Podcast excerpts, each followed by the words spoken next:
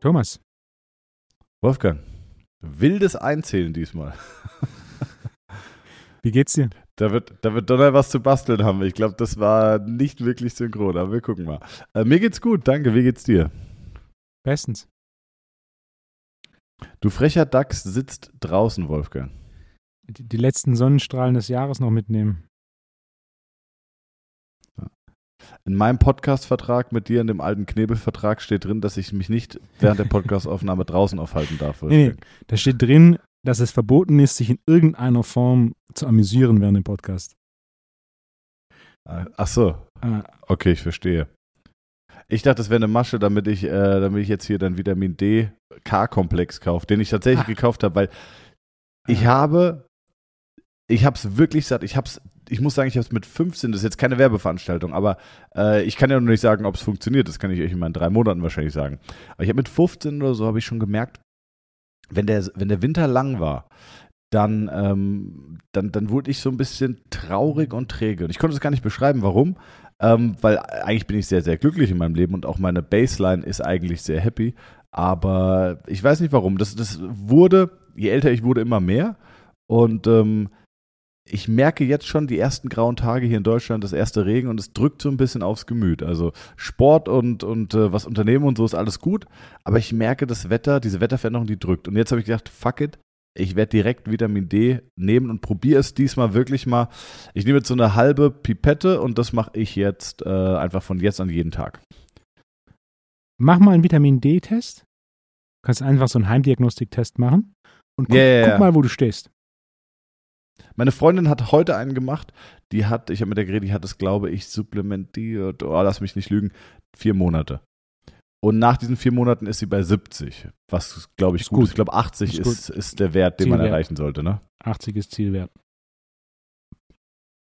Aber sie hat auch schon vier Monate supplementiert. Das ist aber gut. Also die meisten brauchen so irgendwo ihre drei bis sechs Monate, um auf 80 zu kommen. Bei einer Ich werde Dosierung. es jetzt echt jeden Tag probieren. Und, und dann werde ich mal gucken, ob es gegen Ende des Winters, müsste es ja dann deutlich besser sein, ob vielleicht so diese, diese, diese Grundstimmung auch besser ist.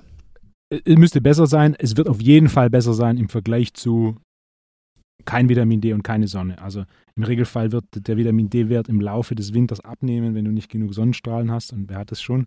Wenn du jetzt supplementierst, je nachdem wie viel und wie konstant du es machst, wird es entweder dein aktuelles Level aufrecht erhalten oder sogar leicht gesteigert, je nachdem, wo du stehst. Ah, ich, bin, ich bin sehr gespannt. Ähm, Das ist schon ein sehr fachliches Thema. Und ich wollte ja eigentlich mit was anfangen, das nichts mit Therapie und Training zu tun hat, aber das mich letzte Woche wirklich begeistert hat. ja, sag. Thomas, hast du schon mal den Service von TaskRabbit gebucht? Nein. Weißt du, Lass mich erstmal raten, was, was könnte Ja. das sein? Task Rabbit. Äh, ist es so, na, ist es ein digitales Produkt? Nein. Ist es etwas, die Menschen, die etwas für dich tun im physischen Leben? Richtig.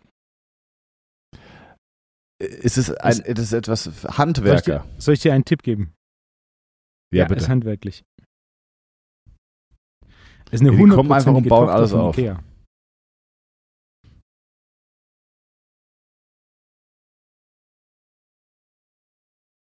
Exakt. Habe ich vor Jahren gesehen, dachte ich, na, interessante Idee, aber wann brauche ich irgendwas von Ikea? Und ich habe jetzt tatsächlich Regale gebraucht und habe da direkt das TaskRabbit dazu gebucht. Also so, so Regale den Keller aus Metall habe ich schon zusammengebaut. Die habe ich dreimal in ein paar Monaten Abstand zusammengebaut und ich habe da signifikant äh, Zeit reduziert beim Zusammenbauen. Also beim ersten Mal war es wirklich zwei Stunden gebraucht, durchgeschwitzt und mehrmals geflucht und die Bedienungsanleitung öfter angeschaut, als das Ding Teile hatte. Wird dann besser. Zweiten Mal war schon besser. Drittes Mal war dann fast komplett ohne Bedienungsanleitung. Bei so einem Regal, jetzt habe ich so- sogar so Schränke mit Schubladen und so, da dachte ich, ah, das, das ist eine Herausforderung. Nein. Und habe dann bei TaskRabbit ne, erstmal das Ding recherchiert. Die haben knapp 60% 5 Sterne und knapp 30% 1 Sterne. Das war dann schon mal so, okay, wow. Also wenn du Glück hast, läuft es. Äh, wenn du kein Glück hast, ist das ein Riesenfail. Hab mir dann die Einsterne angeschaut. Es war halt viel so, ein Tag vor dem Termin haben die einfach abgesagt. Ist mir auch passiert. Mir wurde nicht abgesagt, sondern der Erste, der dazu gesagt hat, ist einfach nicht gekommen. Ein paar Tage später kam dann einer, sind zu zweit gekommen und haben dann dieses Ding in vier Stunden aufgebaut. Und dann nur als ich gesehen habe, wie die, wie die diesen Schrank aufbauen, die haben nur von der einen Seite die Pappe weggemacht und haben dann, ohne irgendwie Bedienungsanleitung anzuschauen, schon mit der Bohrmaschine die ersten Schrauben gesetzt. Also die, die Kompetenz war da definitiv äh, etwas größer als bei mir und haben dann das Ding innerhalb von vier Stunden zusammengebaut und irgendwann nach einer Stunde habe ich ein bisschen kurz mit ihm geredet und habe gefragt, was er denkt, wie lange ich brauchen würde und er hat gemeint, zwei Tage, wenn es gut läuft. Und äh, also für mich war das eine sehr, sehr positive Erfahrung. Also finde ich auch eine großartige Idee für IKEA, weil du natürlich deine Zielgruppe deutlich, deutlich vergrößerst, wenn du so einen Service mit anbietest, weil der eine oder andere kauft natürlich bei IKEA, weil das, ne, das ist eine ordentliche Qualität für einen guten Preis, aber du hast halt immer aus meiner Sicht diesen riesen Nachteil, sowas selber aufzubauen. Ah, nee, sorry.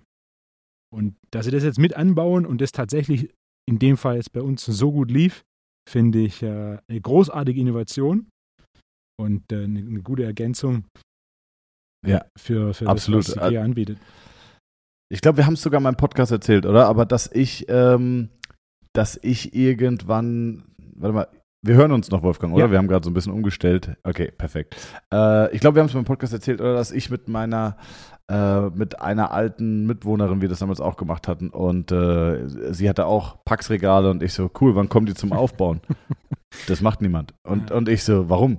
Ja, das hätte 300 Euro gekostet. Ja, ja, klar. Aber es kostet mich acht Stunden. Und ich habe wirklich, ich glaube, ich habe am Ende ja. sechseinhalb Stunden gebraucht, um das aufzubauen. Und dann denke ich mir, ich glaube, ich habe damals, damals habe ich in der Stunde 100 Euro verdient. Das war noch relativ am Anfang.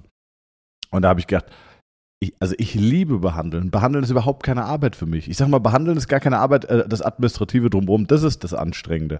Und es ist so drei Stunden etwas, das ich liebe zu tun, tüfteln, testen, behandeln und irgendwie, äh, das macht Spaß, versus sechs Stunden ähm, Schrank aufbauen. Aber ich war, ich war heute in, äh, in einem Fahrradladen, Wolfgang, und habe äh, ich hatte einen Platten und es ist 100 Jahre her, dass ich ein, dass ich meinen Reifen selber gewechselt habe. Und ich bin dahin und war richtig motiviert und habe gesagt, so, ey Jungs, äh, ich zahle euch das alles, aber ich will es selber machen. da haben die mich angeguckt, äh, wie meinst du das? Und ich so, ja, ich, ich teile den Schlauch und auch so die Arbeitszeit, ich will es aber selber machen. So, ja, okay. und am Ende haben sie, am Ende haben sie nur den Schlauch berechnet. Aber das, also ich war mega schnell und ähm, wie lange habe ich gebraucht? Das war das Hinterrad, also ein bisschen, ein bisschen trickier mit Kette. Jetzt für viele wahrscheinlich denken sich so, was ist der Typ für ein, der Typ hat zwei linke Hände, wie darf der an der Halswirbelsäule ran? Ähm, aber ich habe gebraucht, würde ich sagen, effektiv sechs, sieben Minuten nur. Was ich nicht schlicht finde, dafür, dass ich es wirklich sehr, sehr lange nicht gemacht habe, fand ich das nicht schlecht. Und hat mir total Spaß gemacht. Das war jetzt so irgendwie mein äh, handwerklicher Erfolg diese Woche. Also, als ich das erste Mal diese Pro-Regale waren das für den Keller, als ich die zusammengebaut habe, habe ich das auch als großes Erfolgserlebnis wahrgenommen. Sowas dann aber regelmäßig zu machen, das war mir, ist mir dann doch zu anstrengend. Und sowas wie Pro war, ist auch relativ einfach. Bei mir waren es auch Packschränke. Das wird dann schon etwas komplizierter. Auch da gibt es noch so, so Lampen, die man reinmachen kann und ne. Aber das ja. ist sehr, gerade an den Lampen, als die man, die habe ich am Ende zugeschaut, wie sie noch die Lampen installiert haben. Das hätte mich relativ lange gekostet. Für die war das für drei Lampen, bumm, 15 Minuten. Da muss ja noch Löcher bohren. Da hätte ich eine Bohrmaschine gebraucht. Habe ich ja nicht mehr zu Hause. Also, ne? das wäre also, großartige Innovation. Die haben vier Stunden gebraucht. Das war die best investierten waren ebenfalls 300 Euro. Die best investierten 300 Euro in diesem Monat. Ja, ja, definitiv. Ähm, überlegt euch lieb, mal lieber, wie Wolfgang daheim steht, mit rotem Kopf, schwitzend und fluchend äh, sich an diesem, an diesem, an diesem, ja, Möbelstück abrackert. Weil ich glaube, wenn Wolfgang kennt, weiß, Wolfgang hat viel Expertise, viel Kompetenz. Er hat selten keine Kompetenz und kann mit so Situationen ja gar nicht umgehen. Also, und das Problem ist, dass dein, dein Kontrahent ist ja kein Mensch, Ja. den du in irgendeiner Form rhetorisch äh, äh, er- erledigen kannst, Ja. Wolfgang, sondern das ist ein scheiß Schrank. Also ich würde, da würde ich wirklich Geld für zahlen, wenn du so einen Schrank aufbaust.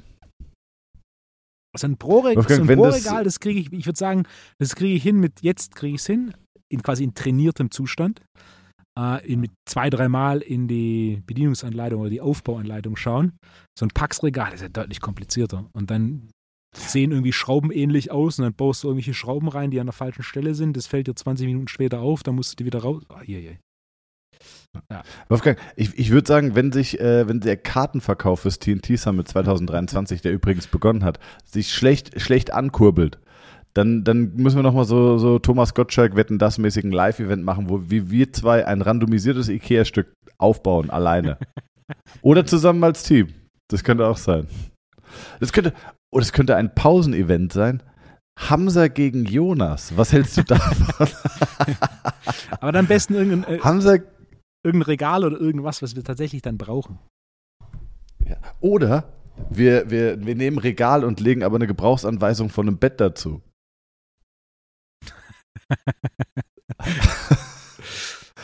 also, das siehst du, also ihr hört schon, die, die grauen Zellen laufen schon äh, auf Hochtouren für das TNT Summit 2023. Dr. Feucht ist schon dabei. Äh, ah, den zweiten Speaker kann ich noch nicht bekannt geben. Ich war schon mit einem sehr, sehr, sehr prominenten, den wir beide uns gewünscht haben, ähm, Menschen in Kontakt, falls du dich erinnerst, wen ich Ja. meine. Hat er, Äh, hat er einen Bizeps oder nicht? Erdenbizeps, der ist es. Und ähm, der hat gesagt, so ja, würde er, würde er mir zuliebe tun, kann aber noch nicht sagen, wie, er weiß nicht mal, wie nächstes Wochenende bei ihm aussieht, geschweige denn nächstes Jahr. Also das ist, ich glaube, äh, zu planen mit ihm ist schwierig, aber vielleicht könnte es ein Überraschungsgast werden. Ähm, kann man eigentlich auch sagen. Also Johannes Lukas haben wir angefragt und äh, der hat gesagt, so, ey, würde ich machen, aber ich glaube, Johannes ist auch jemand, der ungern aus Berlin rauskommt. Ähm, der ein, ein ganz äh, wirklich unfassbar lieber, empathischer und sympathischer Typ ist. Wirklich Johannes, äh, also wenn ihr ihn nicht kennt, folgt ihm. Ein ganz, ganz toller Typ. Ähm, Habe ich auch schon zweimal behandelt, auch ein Freund von ihm, wirklich mega Typ. Aber er sagt, er weiß noch nicht, wie nächstes Jahr aussieht, geschweige denn nächste Woche. Deswegen äh, mal gucken, vielleicht spontan als Überraschungsgast. Vielleicht kann man das eher so machen. Ähm, aber ansonsten, genau, Planung läuft, alles steht und wir freuen uns schon sehr. Doch, kann man schon kaufen, oder? Die, die Ja. Tickets, Wolfgang. Nicht, dass es. Ja, tnt-summit.de oder direkt im YPSI-Shop. 99 Euro aktuell noch der Frühbucherpreis, deutlich günstiger als letztes Jahr, da wir einfach mehr Zeit, mehr Vorlaufzeit haben und auch mit mehr Gästen rechnen. Ähm, Wolfgang, hast du eine Liste? Ja. Ansonsten habe ich ein Thema. Hast du ein Hamza Ich, fragt? ich, ich habe ich hab, ich hab eine Frage. Sie ist nicht wirklich Hamza fragt, aber ich habe eine Frage. Und zwar, Thomas, Okay. was gab es schon lange in diesem Podcast nicht mehr, wo mir auch niemand eine Nachricht zugeschrieben hat, warum es das nicht mehr gibt? Wolfus kleiner Küchenzauber. Exakt. Ja. Und äh, ich, ich hatte letztens durch Zufall eine kleine Neuerung und von der bin ich so begeistert, äh, dass ich dachte, komm, müssen wir hier mal wieder Wolfus Küchenzauber wiederbeleben und das mit einwerfen. Und zwar, Warte ganz kurz. Dann an dieser Stelle jetzt bitte noch einmal für die, die es so vermisst haben, der Jingle. Dünsten, dämpfen, blanchieren und garnieren. Wolfos kleiner Küchenzauber. Ja, für jung und alt, groß und klein. Mmh, lecker, das schmeckt mir. und zwar Okay, Wolfgang, schieß los. Ja. vorbereitetes Hühnchenhack. Ich bin ein gro also die größte, die größte Hürde bei der Zubereitung einer Hühnchenbrust ist was? Ähm, Sie wird, für mich erstmal an eine dran zu kommen. sie wird schnell trocken und zäh. Hier eignet sich Ja. natürlich sous Garn ausgezeichnet. Denn du musst nicht mit, hohen Temperaturen arbeiten. Ein, bei 62 Grad sollte zwei, zweieinhalb bis drei Stunden die, die Hühnchenbrust im Wasser liegen. 62 Grad, wenn man das googelt, heißt auf keinen Fall so niedrige Temperatur, ist nicht pasteurisiert. Ähm, sind über 70 Grad, bei dem die Hühnchenbrust pasteurisiert ist. Wenn die Kerntemperatur nur eine Sekunde über 70 Grad hat. Wenn du 62 Grad Kerntemperatur machst, dauert es irgendwo so 40, 50 Minuten, dann ist die ebenfalls pasteurisiert. Also wer sich Gedanken macht um zu niedrig gegarte Hühnchenbrust und die Keimproblematik, ist trotzdem pasteurisiert. Ich ziehe eine leicht längere Garzeit vor, denn was interessant ist, haben wir Zufall rausgefunden und ein halbes Jahr später hat mir sogar ein Koch dann den Tipp gegeben, wenn du so zweieinhalb, drei Stunden in dem Bereich die Hühnchenbrust garst, wenn du sie einzeln in, in den Beutel legst, reichen auch schon zwei Stunden, dann wird dieses Fleisch so leicht süßlich was, was super angenehm ist. 62 Grad, das ist kaum, kaum Saft raus, es ist wirklich butterweich, toller Geschmack. Und da kann man eine größere Menge von machen. Vielleicht immer so je nach Verbrauch, zwei bis drei Hühnerbrüste äh, einzeln vakuumieren, das dann portionieren und dann mit dem Messer in ganz kleine Würfel schneiden. Also nachdem es gegart ist, rausholen, abkühlen lassen oder auch direkt warm in kleine Würfel schneiden, dass du quasi so Hühnchenhack hast und das kannst du dann wieder vakuumieren. Das hält im, im Kühlschrank. Ne? Du kannst entweder die ganze Hühnchenbrust vakuumieren oder die, die, das Hühnchenhack. Das hält problemlos eine Woche im Kühlschrank. Und dann kannst du quasi am Ende, wenn das Essen fertig ist, einfach nur noch dieses Hühnchenhack als Proteinquelle in deinen Reis rein, über deinen Salat drüber oder in deine, in deine Pastasauce Okay, rein. das klingt mega. Wichtiger hier, Punkt ist hier, ganz zum Ende, du willst nur, dass diese Hühnchenbrust leicht Wärme bekommt.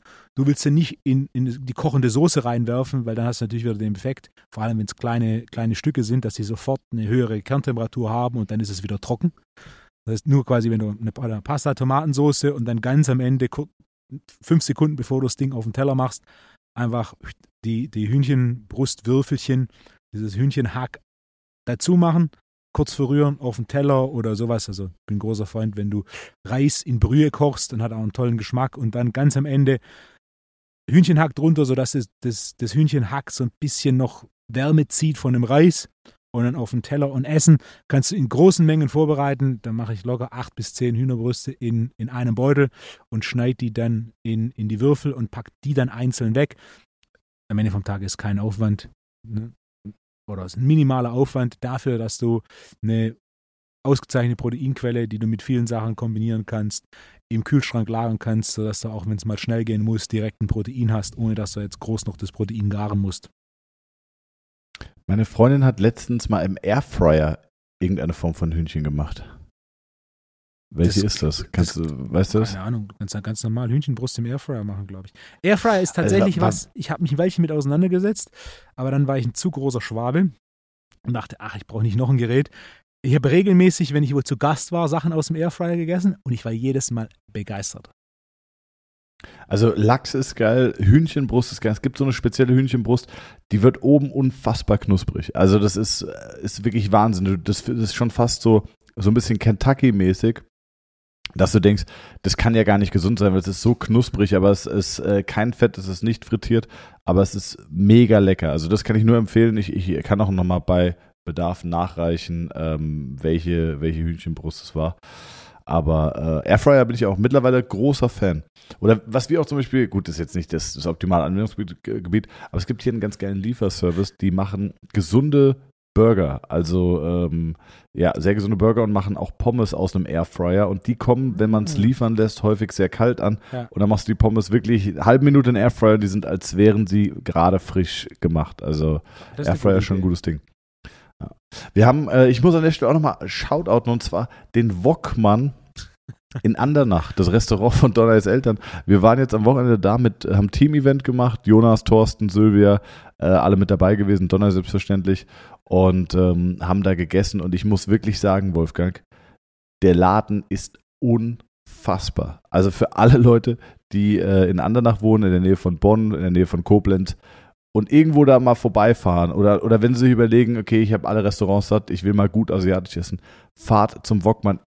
Das jetzt, also ich würde das Thema nicht aufgreifen, wenn ich nicht wirklich davon überzeugt wäre. Ihr wisst auch, dass wir im Podcast noch nie bezahlte Werbung gemacht haben, obwohl wir wirklich reichlich Angebote hatten. Und auch auf den Social Media Kanälen, bei, bei mir, ich glaube bei dir eh nicht, ähm, Thomas, hat auch noch nie bezahlte Einmal. Partnerschaft stattgefunden. einmal. Einmal? Champ Ah, vom. Champagner, ne? Ja, Ja. Tattinger, genau. ähm, aber ansonsten haben wir wirklich noch nie bezahlte Werbung gemacht. Ja.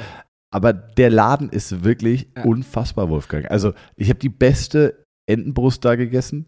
Ich habe, die haben Lachs, die haben, was die an Mengen, also was, was eine riesige Portion Lachs, die da auftischen. Ähm, in einer unfassbaren Qualität. Es ist brutal lecker. Es ist wirklich günstig, muss man sagen. Also ich, ich habe die ganze Zeit gesagt, so ein Laden mit der Hälfte der Portionsgröße für den doppelten Preis in Frankfurt und die würden Schlange stehen. Ähm, also ich will jetzt nicht zu weit ausholen, aber der Wokmann in Andernach, der ist wirklich Wahnsinn. Dann wollte ich ihn bewerten habe ich den Wokmann in Darmstadt bewertet. Bestes asiatisches Restaurant, wo ich seit langem gegessen habe. Bitte macht einen Laden in Frankfurt auf.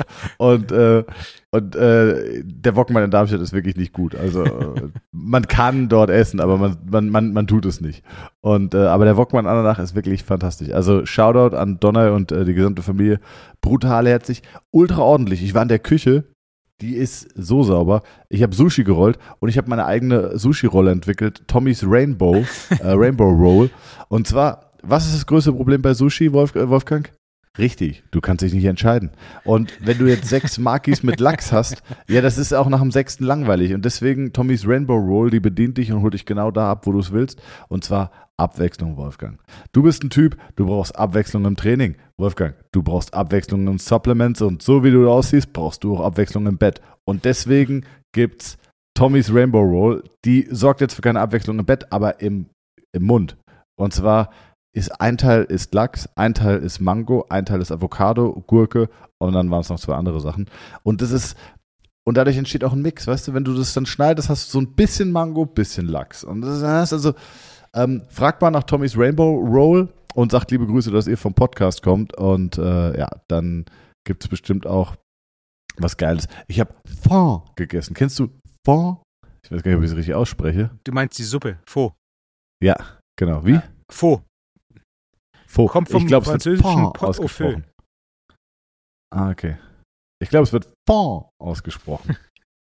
Das Lustige, es macht auf meiner Spur, also seht ihr jetzt nicht, aber es macht so lustige Ausschläge, wenn ich Fond sage. ähm, die war auch mega. Also wir haben natürlich auch äh, ein bisschen was getrunken nach Ladenschluss. Ich war, ich war der Erste, der, den, den, der die Reißleine gezogen hat. Ich kann nicht mehr feiern, Wolfgang.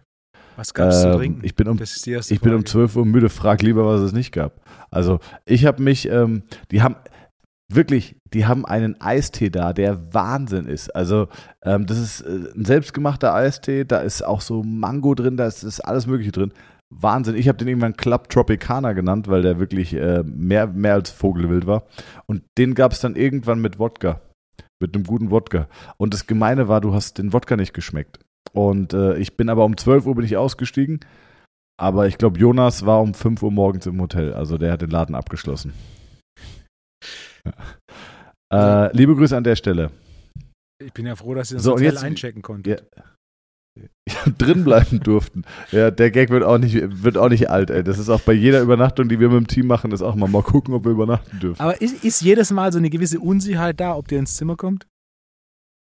Diesmal nicht, denn wir hatten normale Schlüssel.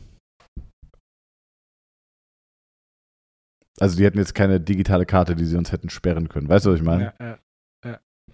Ähm, aber vielleicht können wir ja an der Stelle jetzt mal eine kleine Überleitung zu etwas Fachlichem machen. Ähm, oh, ich muss gerade gehen, warte mal. Soll ich mal gucken, Oh. was auf meiner Liste ist? Oder hast du schon was bereit? Ich habe ich hab was im Kopf, äh, es passt eigentlich zum Essen ganz gut. Und zwar, ich hatte letztens, letztens auch gut, letztens ist schon ein paar Wochen her, eine, äh, eine Triathletin. Die kenne ich, die habe ich auch schon häufig behandelt und äh, die hatte jetzt seit längerer Zeit, äh, hatte sie nichts und dann wurde sie mal wieder vorstellig mit Fußschmerzen. Also was haben wir gemacht? Wir haben uns sie, oder ich habe sie mir angeschaut, habe geguckt, verschiedene Beweglichkeitstests gemacht am Fuß, Dorsalextension getestet, Plantar Flex, ein bisschen im Mittelfuß, äh, habe die Beweglichkeit der einzelnen Fußwurzelknochen gegeneinander getestet.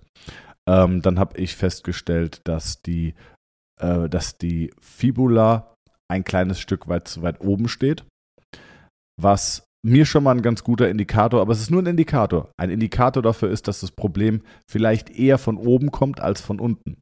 Denn wäre es beispielsweise ein Supinationstrauma oder wäre es eine Blockade vom Mittelfuß, dann würde das Problem ja im Fuß entstehen und nach oben ziehen. Und wenn das Problem im Fuß entstehen würde, dann würde viel Spannung auf der Unterschenkelmuskulatur entstehen und dann würde es die, das Wadenbein tendenziell eher nach unten ziehen. Weißt du, was ich meine? Ja.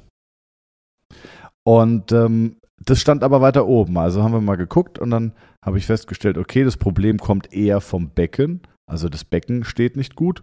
Ähm, und die Kette geht nach unten und der Fuß ist das Ende dieser Problemkette. Und das ist total spannend, weil äh, Läuferin kommt mit Fußschmerzen. Jetzt würde man ja sehr wahrscheinlich sagen, okay, liegt direkt am Fuß, blöd aufgekommen oder oder oder und ist in 90 Prozent der Fällen auch richtig. So gehe ich auch an die Behandlung. Jetzt habe ich in dem Fall aber gemerkt, also es wird noch spannender, Wolfgang. Jetzt habe ich in dem Fall gemerkt, äh, das Problem kommt von oben und nicht von unten, also müssen wir uns oben das Ganze angucken. Und dann habe ich festgestellt, okay, die Beckenschaufel steht nicht richtig. Ähm, also die steht mit einer, nicht richtig klingt immer so übertrieben, aber die steht mit einer Tendenz äh, in eine Richtung. Ich möchte jetzt nicht weiter darauf eingehen. Ähm, alle Infos gerne in den Seminaren. Hm. Beckenstaufel steht nicht gut. Und dann habe ich geguckt und habe festgestellt, ähm, woher kommt es? Das ist ja dann das nächste. Warum, woher kommt denn, dass die Beckenschaufel nicht gut steht? Und bei ihr habe ich festgestellt, der Blinddarm ist gereizt. Also der Blinddarm war nicht entzündet. Ich, ich benutze bewusst das Wording gereizt, weil entzündet, da denkt jeder an die klassische Blinddarmentzündung. Ähm, kleiner Fun Fact, jemand, der den Blinddarm entnommen bekommen hat, der hat immer noch einen Blinddarm. Also da wird nur dieser Appendix hinten, dieser Wurmfortsatz, der wird rausgenommen, aber der Blinddarm an sich bleibt drin. Und der kann sich auch weiterhin, kann der Probleme machen, also kann eine leichte Reizung erfahren. Und eine Reizung erfährt er zum Beispiel, wenn er sehr viele einfache Kohlenhydrate bekommt, die er verarbeiten muss. Also zum Beispiel Zucker. Hatte ich mal vor Urzeiten die Geschichte erzählt von einem Profifußballer vom HSV, der, äh, der Nahrungsergänzungsmittel nicht vertragen hat. Gleiches Problem hatten wir auch mal bei einem Tour de France-Profi, der Rückenschmerzen bekommen hat, obwohl er keinen Sturz und nichts hatte und bei gleichem Fahrrad, gleicher Gliedposition unter den Klicks ähm, nichts geändert hat und auf einmal Rückenschmerzen hat. Und, äh, und zwar intensive Rückenschmerzen. Da hatten wir auch schon mal eine Reizung vom Blinddarm. Und es war bei ihr jetzt auch so. Sie hat auf einmal den Blinddarm gereizt. Ähm, und dann frage ich sie, sag mal, hast du irgendwas verändert von der Ernährung? Ja, also isst du im Moment sehr viele Kohlenhydrate? Und dann guckt sie mich an. Also ich habe erklärt so, ja, Beckenschaufel so und so. Ähm, sowas kommt, kann zum Beispiel kommen, äh, kann verschiedene Ursachen haben. Wir schauen mal. A, weiter getestet, weiter Differentialdiagnostik festgestellt, ah, guck mal, der Blinddarm ist gereizt. Das könnte zum Beispiel kommen, wenn du zu viele Kohlenhydrate isst oder zu viele einfache Kohlenhydrate. Ähm, könnte das zutreffen. Dann guckt sie mich an, sagt so, ja. Und ich so, aha. Und dann sagt sie, pass auf, seit drei Wochen esse ich nur noch Kohlenhydrate. Oder seit zwei Wochen, ich weiß nicht mehr. Ich glaube, seit zwei Wochen esse ich nur noch Kohlenhydrate. Sag ich, aha, warum? Naja, sie war bei einer Heilpraktikerin. Hm. Ich, ich, muss nochmal gehen. Oh. Oh, tut mir leid, tut mir wirklich leid. Ähm, sie war bei einer Heilpraktikerin, weil sie so abgeschlagen und müde war die ganze Zeit. Und ähm, ich hätte jetzt gedacht, das wäre Übertraining, weil sie hat wirklich ein sehr, sehr intensives Trainingsprogramm. Äh, sie, sie gibt sich wirklich sehr hart. Und ähm, auch ihr Lebensgefährte ist Profisportler, also ich gehe jetzt nicht weiter darauf ein.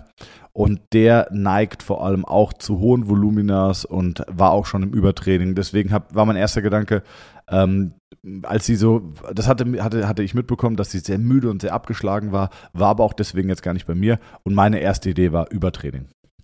Jetzt war sie bei der Heilpraktikerin und die Heilpraktikerin hat festgestellt, und jetzt bin ich gleich auf deine Meinung gespannt, ähm, dass sie wohl eine Art Krankenhauskeim hat. Und dieser Keim wandelt Histin in Histamin um und sorgt dafür wohl dauerhaft, ähm, also vor allem bei der Verstoffwechslung von Fetten und Proteinen, ähm, dauerhaft zu einer Art Autoimmunreaktion, wie wenn du jetzt eine Pollenallergie hast. Und deswegen war sie quasi nonstop in so einer Schleife drin. Also jeder, der Pollenallergie hat, ich habe Pollenallergie, wird wissen, wie sich das anfühlt von, ich fühle mich nicht fit, ich fühle mich nicht leistungsfähig, ich bin K.O., obwohl ich gut gegessen, gut geschlafen, gegebenenfalls supplementiert habe äh, und irgendwie komme ich da nicht raus. Und ähm, das war total spannend. Und dann habe ich gemeint, aha, aha, okay, das klingt ja spannend. Und dann, naja, sie hat dann verschiedene Tests gemacht und hat dann gesagt, ich soll jetzt nur Kohlenhydrate essen. Okay, hat sie dann gemacht, ist auch ins Trainingslager und sie hat gesagt, nach vier oder fünf Tagen war sie, und sie hat vorher ausgewogen gegessen, ne? Fett, Protein, Kohlenhydrate, gab es alles. Also war jetzt nicht, dass sie irgendwie auf Kohlenhydrate verzichtet hat. Und auf einmal war sie nach vier, fünf Tagen wieder komplett die alte. Sie hat gemeint, meine Energie war da, Schlafen war da. Ich bin morgens aufgestanden, aus dem Bett gesprungen, ich war fit. Die Trainingswerte waren genau da, wo sie sie haben wollte. Und das über, über Wochen. Über die zwei Wochen war es perfekt. Also sie hat gemeint, Energie ist da, Wellbeing ist da, alles ist da. Es war wirklich, als wäre sie ausgewachsen. Sie war so happy, dass man wohl die Ursache gefunden hat.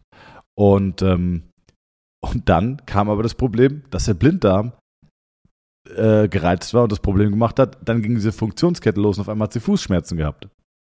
Und das war für mich total spannend, weil das war so, okay, scheint mir, als hätte die Heilpraktikerin einen sehr guten Job gemacht und äh, ihr Problem richtig analysiert und wohl auch richtig interveniert. Und jetzt habe ich aber, ich habe auch einen guten Job gemacht, weil ich habe mein Problem entdeckt und richtig interveniert. Und die Fußschmerzen, ähm, die habe ich wegbekommen. Und habe ich gemeint, die werden aber relativ schnell wiederkommen, wenn du halt wieder nur Kohlenhydrate isst. Und ich hatte jetzt keine Lösung für das Problem. Ich habe gesagt, geh zu deiner Heilpraktikerin mit den neuen Erkenntnissen, die wir quasi erzeugt haben und ähm, mit der Erkenntnis, pass auf, zu viel Kohlenhydrate, zu viel einfache Kohlenhydrate mm, reizen den Blinddarm, führen zu abdominaler Spannung, verändern die Statik und führen dann so zu einer Funktionskette, die losgetreten wird. Ähm, und das war, war total spannend. Also sie, ihr geht's gut. Ich habe jetzt auch vor dem Podcast nochmal nachgefragt, gar kein Problem. Sie hat auch schon wieder äh, Wettkämpfe absolviert, aber wie krass ist diese Geschichte? Also, hast du sowas schon mal gehört, Wolfgang? also, Thema Darm und, und äh, Kohlenhydrate, das habe ich schon gehört. Das mit dem Krankenhauskeim.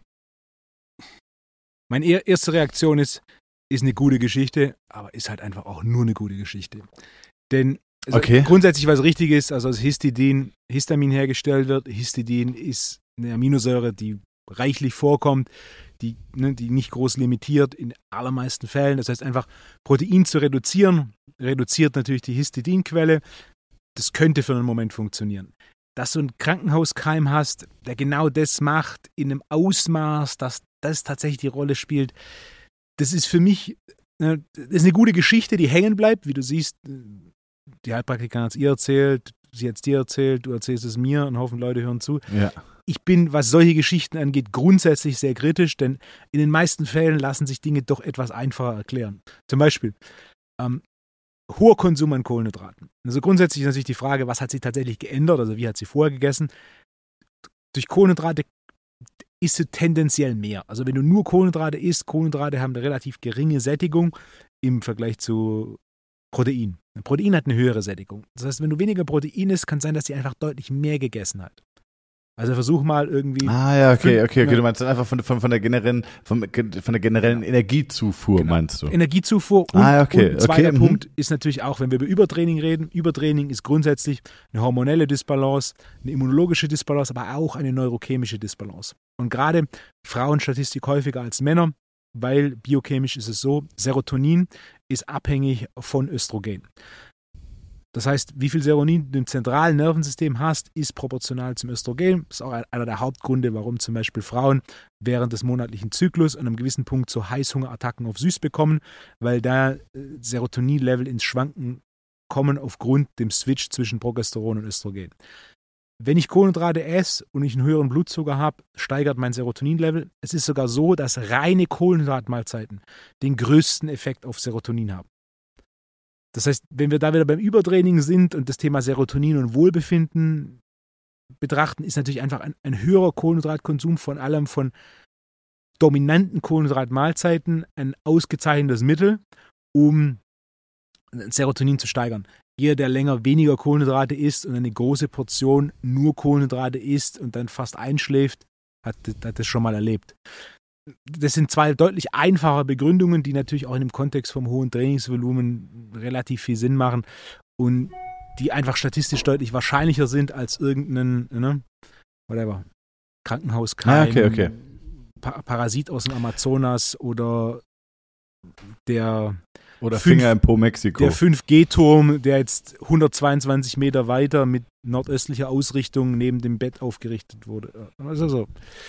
Das ist, ja. Okay, aber du bist ja dann quasi mit der Intervention, bist du, also gehst du ja, gehst genau. du ja d'accord. Da sagst du, okay, das, das äh, macht schon Sinn. Ja. Also Finde ich ist auch eine spannende Herangehensweise, zu sagen, okay, also äh, Sättigung, klar, Kohlenhydrate deutlich höhere Sättigung, äh, deutlich geringere Sättigung, ähm, deswegen deutlich mehr Energiezufuhr per Mhm. se schon mal. Mhm. Ähm, Finde ich auch spannend. Meinst du, dass, ähm, ja, klingt halt auch vollkommen logisch. Könnte man das, hättest du eine Idee, wie man das Differentialdiagnostik irgendwie testen könnte? äh, Sie hat grundsätzlich, wohl auch irgendwelche Bluttests gemacht und irgendwie, weiß ich nicht. grundsätzlich bin ich pragmatisch. Wenn es ihr für den Moment besser geht, äh, ist für den Moment okay. Jetzt haben wir auf jeden Fall das Problem mit dem Blinddarm. Das heißt, sie sollte auf jeden Fall Entzündungsmanagement technisch ein bisschen was machen. Längerfristig ist eine proteinarme Ernährung grundsätzlich keine gute Idee in der absoluten Ja, Mehrheit ja, der das habe ich auch gesagt. Dementsprechend würde ich wieder Proteine, Proteine hinzuführen. Ähm, und dann würde ich, mal, würde ich mal schauen, was passiert. Ja, welche Optionen hat sie? Nur noch Kohlenhydrate zu essen ist keine Option. Das geht definitiv relativ schnell nach hinten los. Äh, dementsprechend muss sie wieder Protein essen. Und ich habe jetzt auch nicht wirklich viel. Also, wie ist sie davor? Wie regelmäßig ist sie davor? Wie ist das Timing? Wie ist auch ihre Makronährstoffverteilung? Was ist sie wann? Das sind alles Faktoren, die, die brauche ich dann schon für, für eine individuellere Empfehlung. Aber ja, also grundsätzlich dein, dein erster Gedanke Übertraining wäre definitiv auch mein erster Gedanke.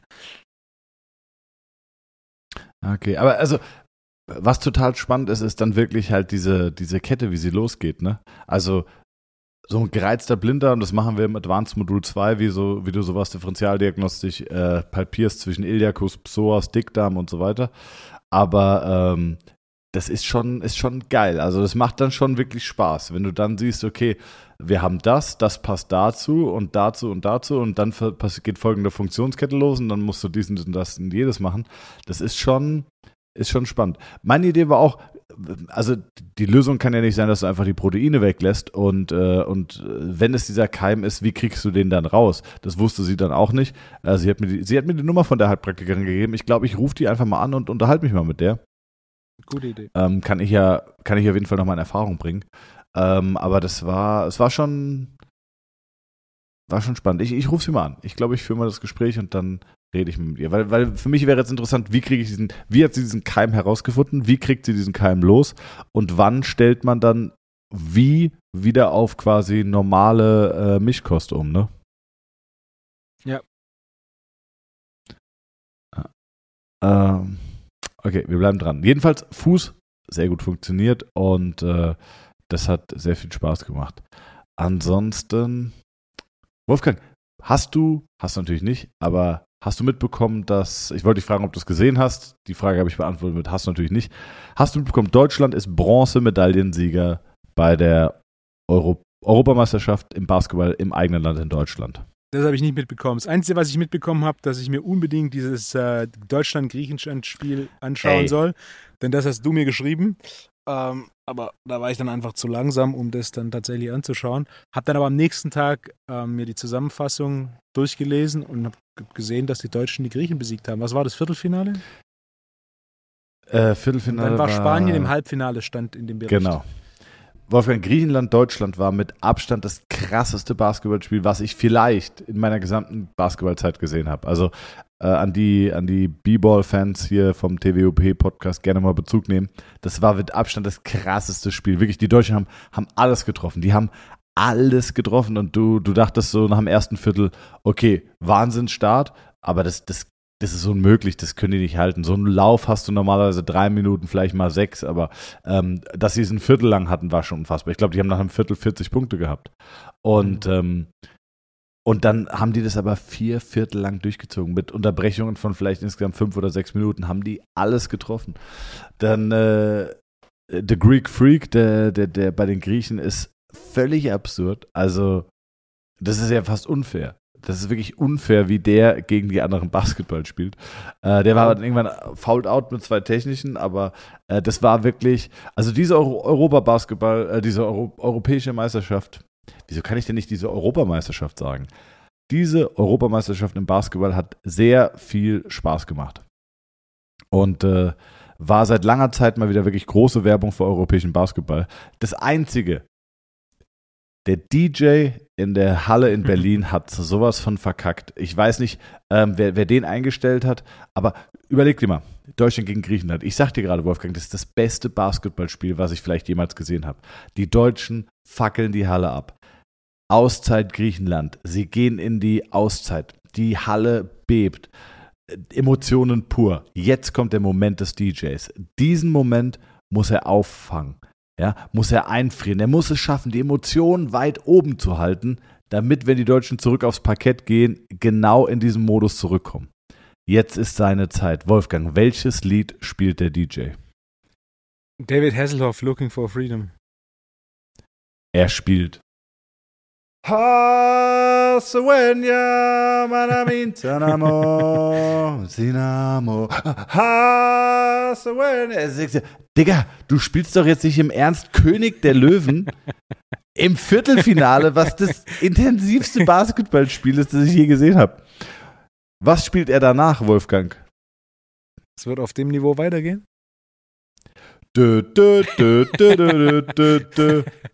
Kenne ich, das gut. Ey, Wolf, genau. Wolfgang, das war, und, und das ist mir seit Spieltag Nummer eins aufgefallen.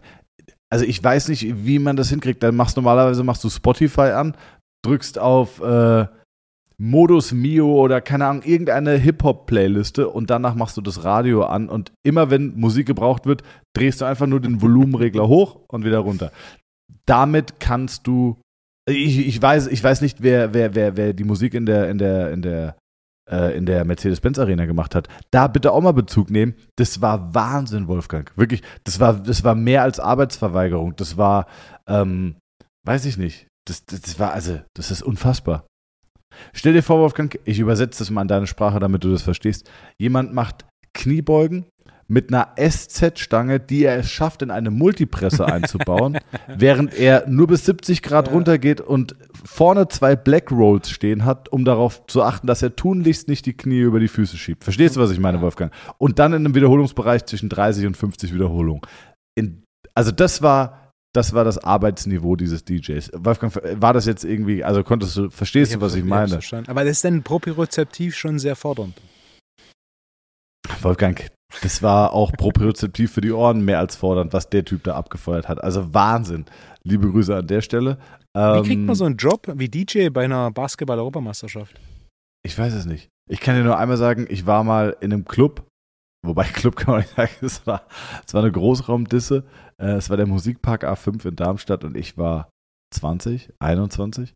Und ähm, ich war mit Freunden da und ähm, da war ein Mädel in der Gruppe, die kannte ich nicht und äh, kurz mit ihr unterhalten, die hat sehr, sehr arrogant gewirkt. Und sie war den gesamten Abend irgendwie sehr arrogant und äh, so ein bisschen Nase hoch. Und irgendwann kam raus, sie ist mit dem DJ zusammen. Der DJ ist ihr Freund. Also gesagt, ich bin mit der, der DJ ist mein Freund. Okay. Und äh, der Abend war dann irgendwann zu Ende und ähm, Licht ging an und der DJ geht. Und ich weiß noch, ich sag, ey, dein, dein Freund geht gerade. Und sie sagt so, ach so, nee, das ist nicht mein Freund. Und ich so, ich dachte, du bist mit dem DJ zusammen. Ja, ja, mit dem Licht-DJ.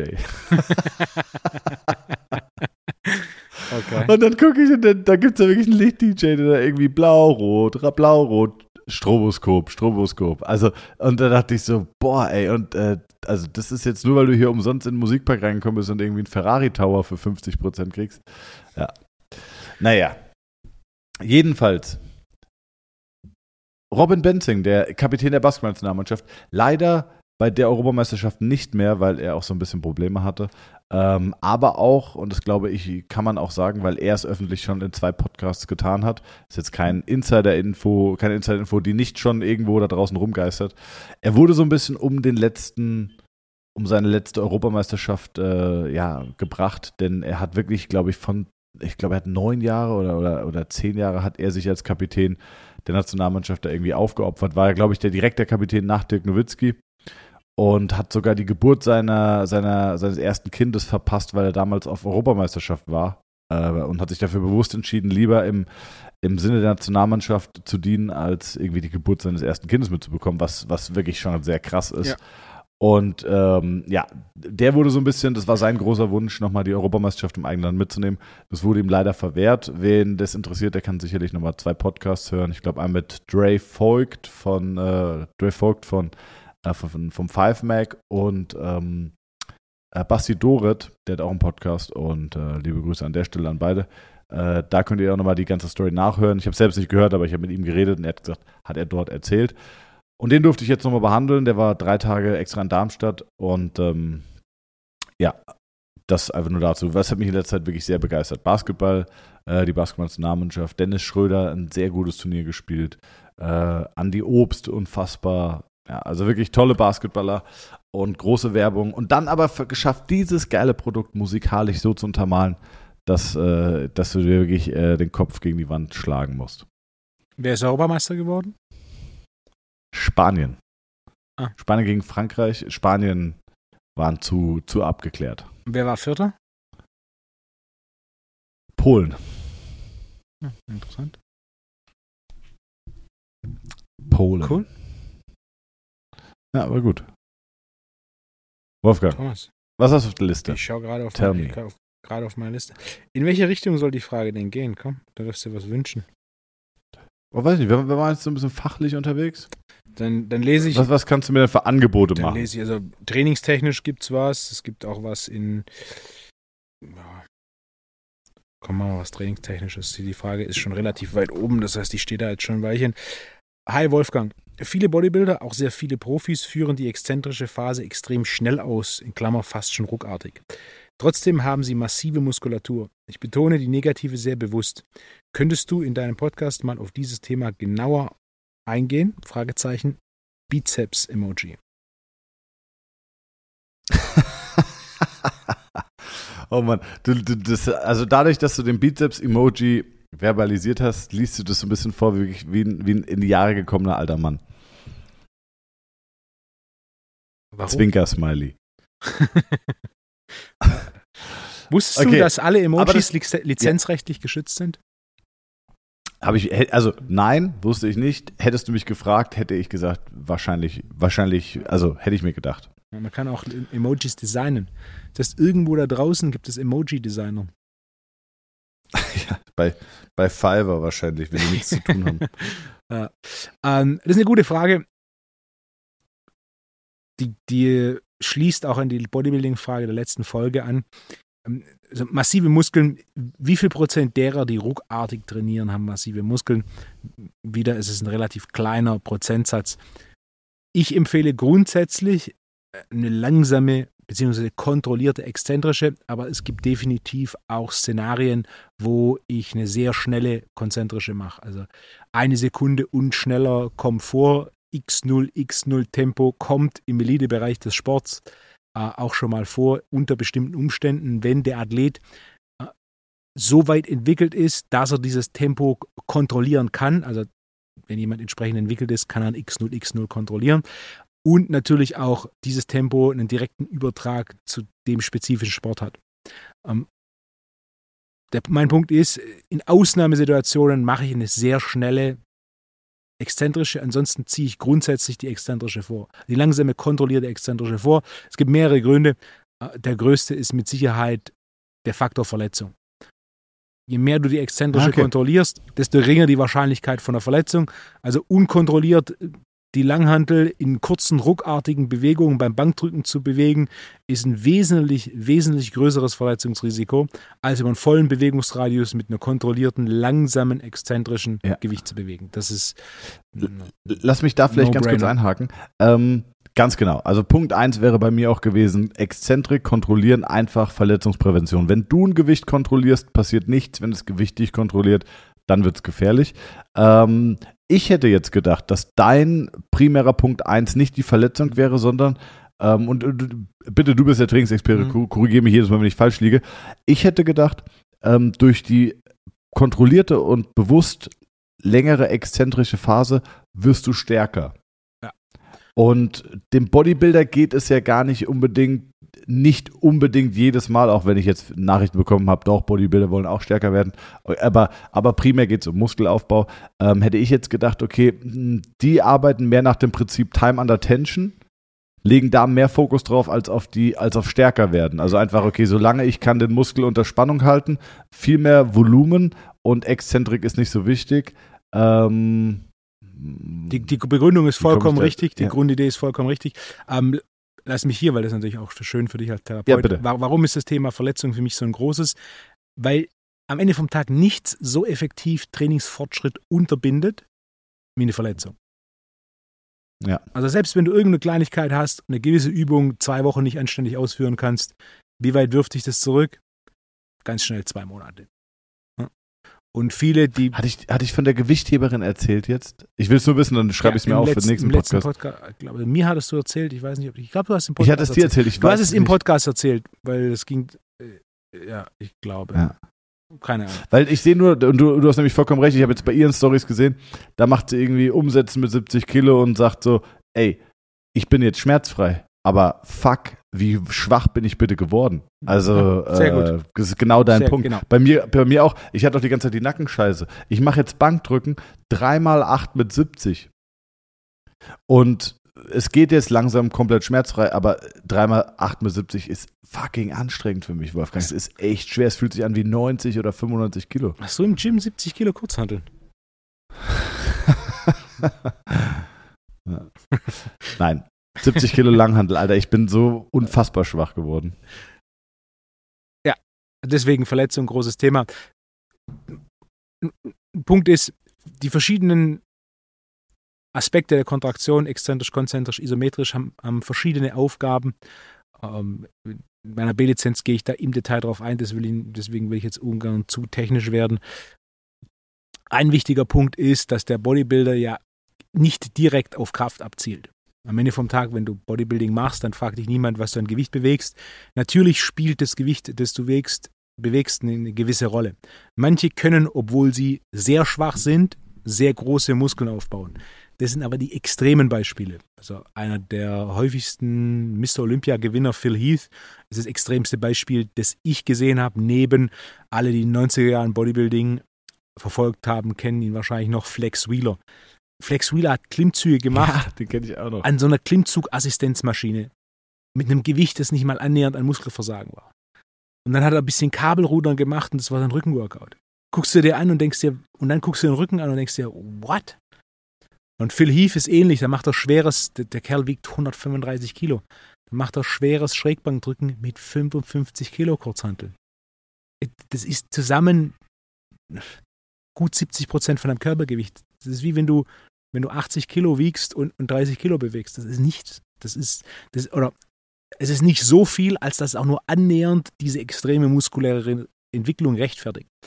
Und Äh, Jetzt, wo du gerade bei dem Punkt bist, lass mich kurz einhaken, weil wir es auch davon hatten, Johannes Lukas, Ja. äh, wer, wer ihm folgt, und das ist nochmal eine Empfehlung, folgt ihm, ähm, der, der hat auch eine Zeit lang gehabt, das weiß ich, da hat er immer äh, Klimmzüge gemacht mit Gummiband im Rack, also quasi auf so einem Safety-Spotter-Arm, Mhm. auf beiden Seiten das Gummiband fixiert. Also die meisten würden ja bei Klimmzügen wahrscheinlich das Gummiband oben an der Stange fixieren, dass es runterhängt in der Schlaufe und du gehst mit Knie oder Fuß rein.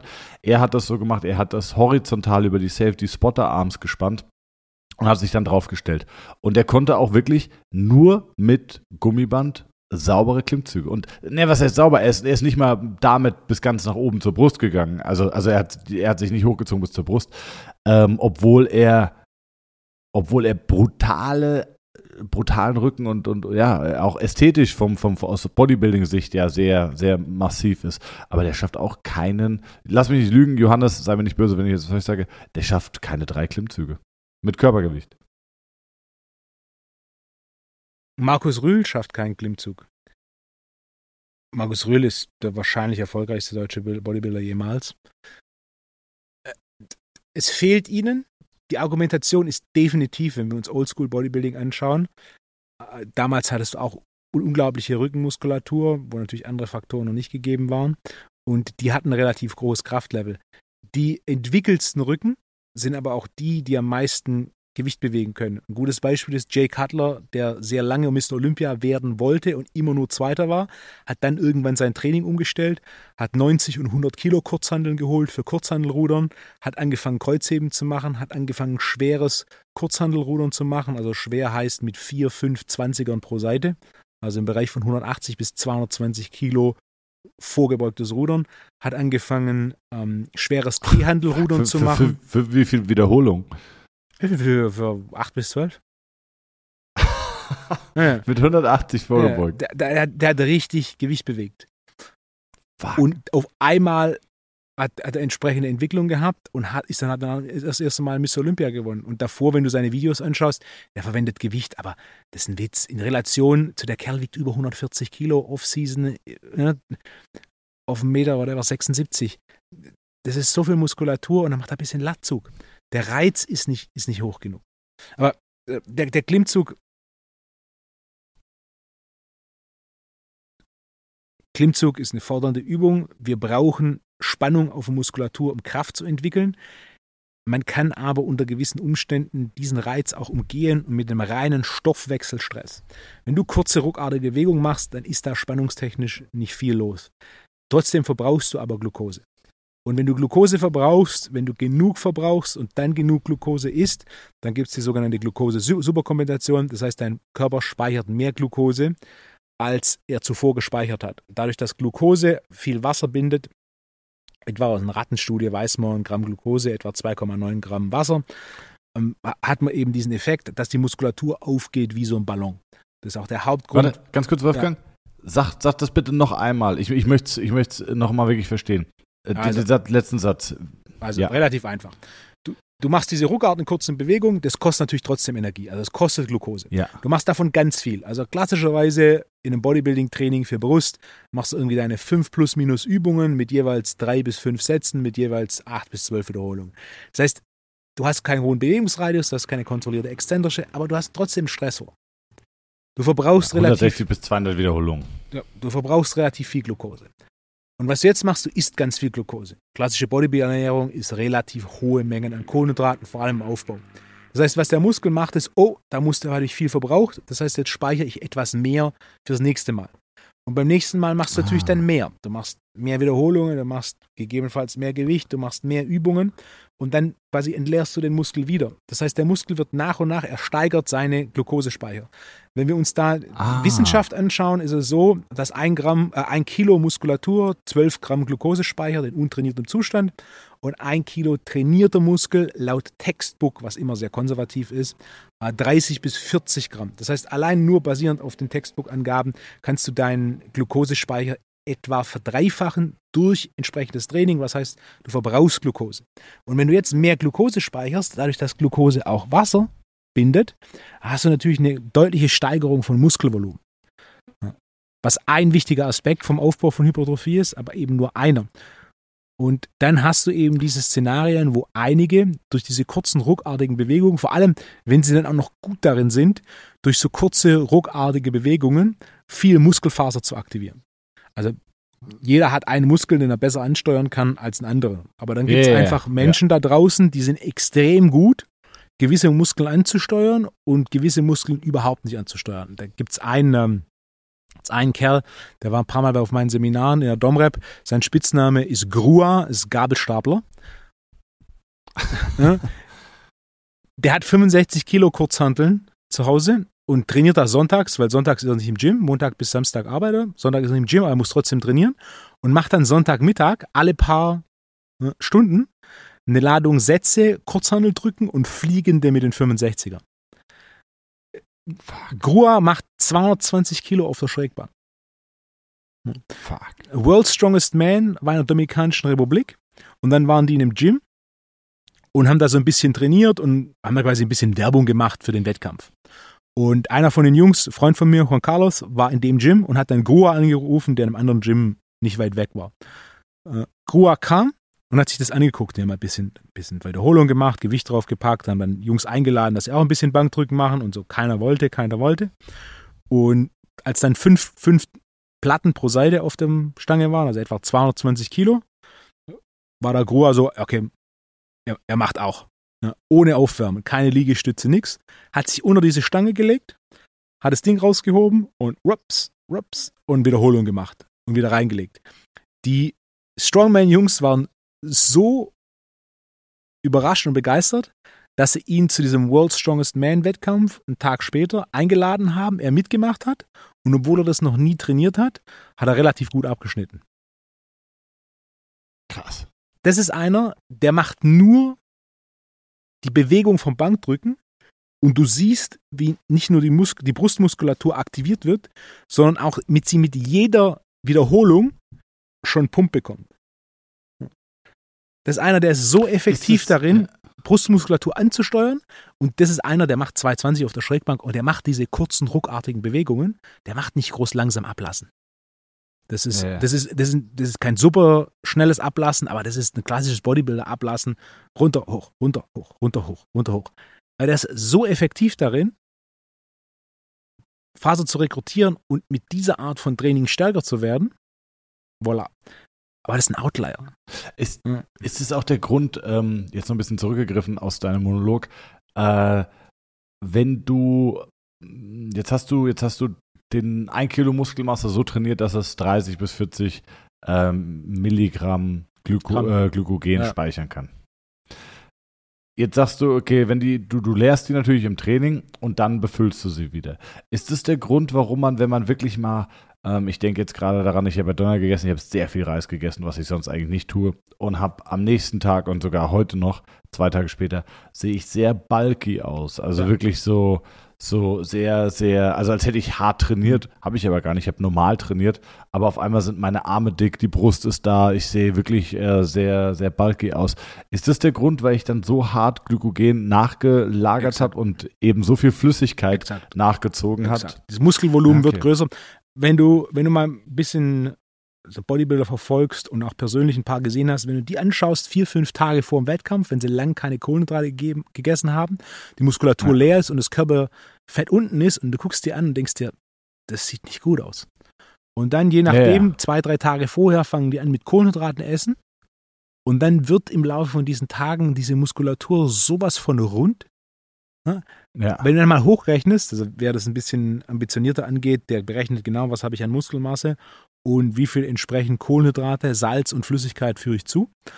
Der kann dann ziemlich genau kalkulieren, wie viel Kohlenhydrate er braucht, bevor es zu viele sind, um so einen optimalen Look zu, zu erzielen. Und du hast da halt durch diese Kohlenhydrate und das Wasser den Effekt, dass halt diese Muskulatur aufgeht wie so ein Ballon. Den, den Mini. weil, weil das, ja.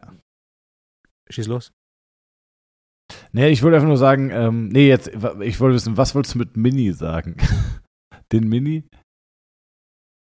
Also die, die Mini-Version davon hast jetzt du gemacht. Du hast jetzt, du hast jetzt nicht Ah, okay. Glykogenspeicher entleert und dann drei Tage sechs, sechs bis acht Mahlzeiten am Tag Reis und ein klein bisschen Protein gegessen. Sondern du hast ja im Endeffekt einfach Aber nur, ich, du trainierst regelmäßig, du isst moderat Kohlenhydrate und jetzt hast du auf einmal eine große Ladung Kohlenhydrate gegessen. Da ist natürlich die Muskulatur her damit.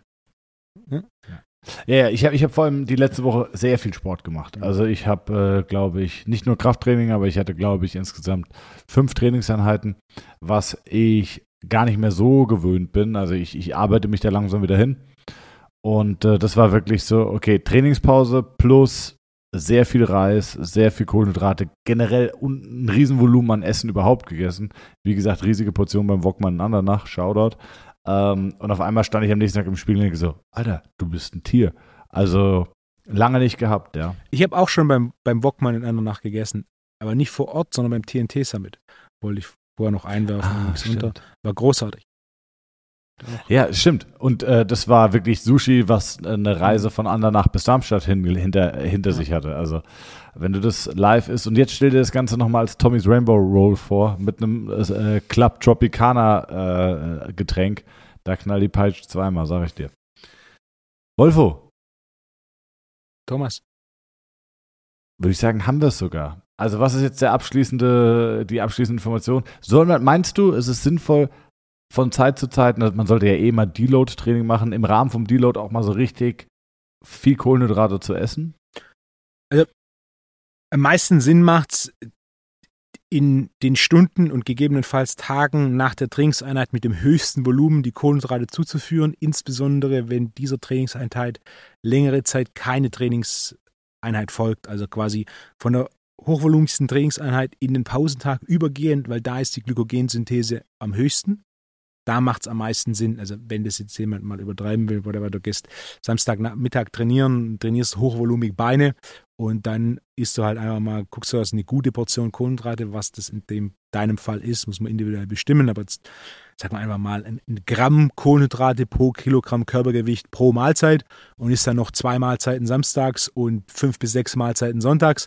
Und dann guckst du mal, wie du Sonntagabend bzw. Montagmorgen aussiehst. Wenn du ein entsprechendes Trainingsvolumen hast, wird das optisch einen deutlichen Unterschied machen. Ich kann es auch nochmal ein bisschen anwendbarer übersetzen für alle Zuhörerinnen und Zuhörer. Also du machst ein hochvolumiges Krafttraining am Samstag und dann versuchst du nach dem Training einfach so viel zu fressen, wie du kannst. Und wenn du das Gefühl hast, dass da nichts mehr reingeht, dann frisst du noch ein bisschen mehr und dann frisst du die nächsten zwei Tage nochmal so viel, dass du eigentlich dich fast jedes Mal übergeben musst. Und wenn du dann das Gefühl hast, du hast einen kurzen Moment, wo sich dein Magen wieder beruhigt hat, dann frisst du da nochmal drauf und dann guckst du mal in den Spiegel. Kann man das so sagen? Ja. Äh, exakt. Exakt, großartig oder interessant. Ja. also ich habe aber wirklich mega, mega geil, weil ich habe dieses Phänomen schon oft beobachtet, dass ich Tage hatte, wo ich auf einmal, nachdem ich gegessen habe, äh, krass bulky aussah und ähm, jetzt kann ich es mir selber erklären und ich glaube, ähm, da bin ich nicht der Einzige, das geht wahrscheinlich vielen Podcast-Fans auch so. Liebe Freunde, geht mal auf Spotify, lasst uns mal fünf Sterne da. Das kann man auf Spotify super einfach machen. Wirklich einfach auf die App TWUP Podcast oben direkt fünf Sterne. Einfach mal vergeben. Wir sind gerade bei 630. Lasst uns doch mal Sehr bis Ende des Jahres die 800 anpeilen. Das wäre doch wirklich geil, wenn wir 800 hinkriegen. Und ähm, ja, ansonsten, Wolfgang, vielen Dank für deine Zeit. Dito, Die Folge war Dito. sehr kurzweilig. Gerne, gerne. Und äh, ja, viel Spaß noch. Äh, eine gute Woche. Das sagst ja du. Von, von meiner Seite aus alles Gute. Äh, fühlt euch gedrückt und geknuddelt. Supplementiert Vitamin D. Die, die kalte Jahreszeit kommt. Äh, abonniert unseren Podcast. Ähm, von meiner Seite bin ich durch. Wolfgang, alles Gute. Bis nächste Woche. Gute Woche. Ciao.